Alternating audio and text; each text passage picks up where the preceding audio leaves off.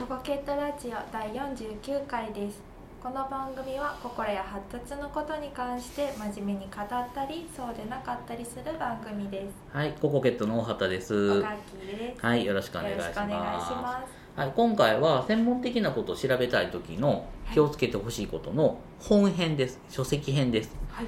前回はまあネットのことだったんですね。あのー例えばお子さんのことで気になること、心配なこと、例えば不登校になった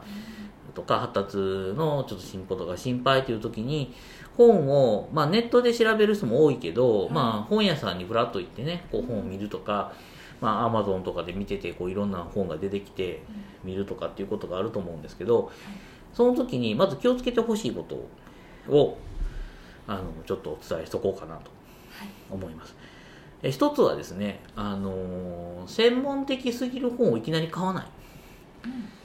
で、えっ、と、文字がぎっしりしてるのも買わないっていうのもあるんだけど、なんなんていうかな、えっ、と、買ってもいいんだけど、はい。一番大事なのは、えっ、と、全部読まない。っていうことが大事で、パラパラっとめくってみて、一番気になるところから読む。はい。例えばこういう時にはこうしましょうとかこういうことについてどう考えてるかっていうところで引っかかるところがあったらそこから読むでさらに気がついよ気がさらにそれでよもっといいなと思ったらその周辺を読む。っていうことが大事です。これなぜかっていうとですねあの大体そういうなんていうかな子供のこうした方がいいとか子供にはこういう方がいらっしゃってこんなことを気をつけましょうとかそういう系の本そう専門的なガイダンス書みたいなのを書いてる本って大抵が分筆って言ってこの章はこの人あんた書いてないと。この章はあなこの人書いてない。分けて書くの。そう分筆ですね。だってなってるんね。はい。だからあのそれは総合的にこう監修してる偉い先生がいてはってそれを最後にはこうまとめてはいるけどまあまとめてるけどそれは内容にかぶりがないとかあの文文体がおかしいとか矛盾があるとかそんなんをチェックはしてるけどそのおと同じ人の頭でずっと書いてるわけじゃないから一章分かってなかったら三章分からないようにはできてないんですね。はい。だからまずは気になったところを読んでみる。でそこで大体その章で完結するある程度書いてあるんですよ。はい。でそこが分かりやすかったら他のところも見たらもっと分かりやすいかもしれへんしあの役に立つことがあるかもしれないですね。はいでも最初の初めにとかこの本を執筆するにあたってみたいなところから読んでだ誰か分からへん人に感謝を述べてるところをよよ 読んでいってでなぜこの本を書き始めたかみたいなところまで読んでたらもう一生始める頃にはもう疲れてしまうんですよねはいだから、あのーそんなことを考えない。だから気になったとこだけ読む。で、それから、えっ、と、その、古い本はできる限りやめた方がいいんですよ。は古くて名著っていうのはあるけど、やっぱりその時代時代の背景に応じた内容が書いてあったりするので、で、あの、やっぱりほあ、これ面白そうな本やなとか、まあ特に本屋さんで古い本が前に積まれてることってあんまりないけど、アマゾンとかだったら普通に名前で検索してくるから、結構どんな年代の本でも出てくることがあるんですね。はいだけど、あのー古い本はできる限りやめといた方が、最初に買う本としてはやめといた方がいい。で、いや、それでもいい本があるやん。有名なあの先生が書いた本やんって言うていうのもあるんだけど、大抵そういう本は内容がちょっと新しくなって、同じ人が書き足して、さらに題名まで書いて出してたりするんですよ。はいだから、そっちを読んだ方がまだ読みやすかったり、新しい情報が入ってたりするので、そっちをやった方がいいと思います。で、あの、まあ、あの、できればそうやっていろんな人が書いてる本でちょこちょこ読むのがいい。で、個人の人が個人の見解だけ述べてるような子育ての、なんていうんかな、あの子育てママで有名な人とかね、あのそういう人の本って個人的には楽しいから楽しみとして読んだり心の支えとして読んでもいいかもしれんけどその方法が全てじゃないのでやっぱり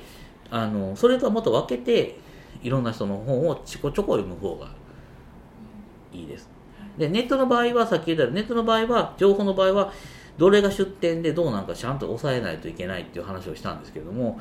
本の場合は、まあ、大体出典がちゃんと載っていることが多いから、あのーまあ雑誌はちょっと怪しくなると思うんですけど、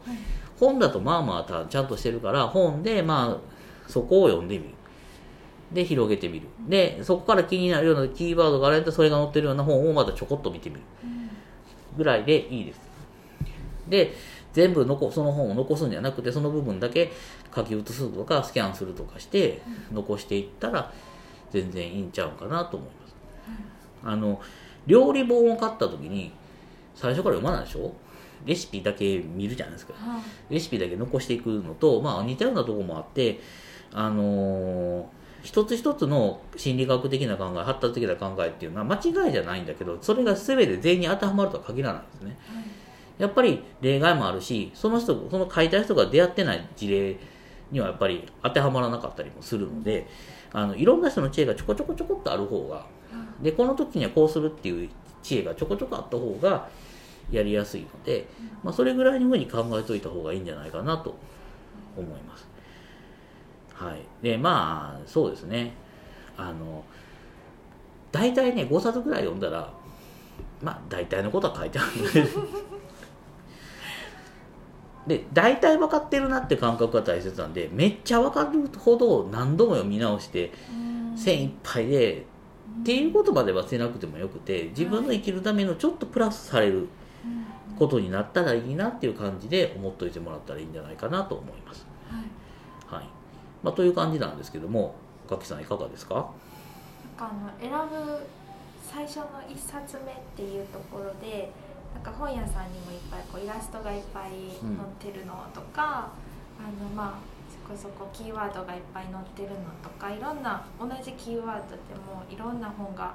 あると思うんですけどなんかそのいわゆるこう個人の見解で書かれている本なのか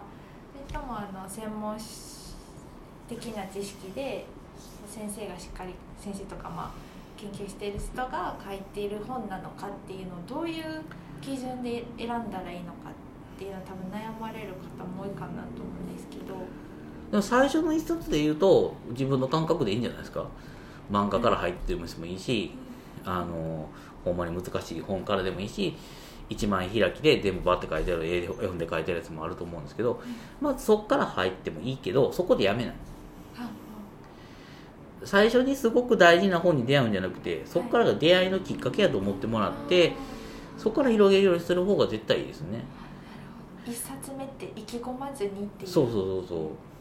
安い古本屋さんでもいいから安く買ってちょこっと見てうん。じゃあ次何しようかなぐらい。はい。でぐるっと回ったら最終的に一冊目が意味がある本やったんか、うん。あのまあ、最初としては入門者良かったなと思うのか、なんであんな本買ったんやろと思うのか分かってくるのではい。最初から分かんないですよ。そうですよね。うん。あうんとやっぱりあのいっぱい聞いててもそういう本でもすごく当たってることもあるしはい大外れしてることもあるしうんあのす個人の体験だけで喋ってることがすっごいいいこともあるし、うん。えー、と思うこともあるんでね。だからそれはもう情報入れていくしかないんじゃないですかね。はい。で悩みすぎて買わないよりはマシなんで、が取り組みやすいそう、本からはい、まああの流行りの言葉の本買うのはあんまりおすすめしないですけどね。でもまあ手に取っちゃいますでしょうからね、はい、一冊目はそんなあの気楽にいきましょはい、はうい。はい。ということでした。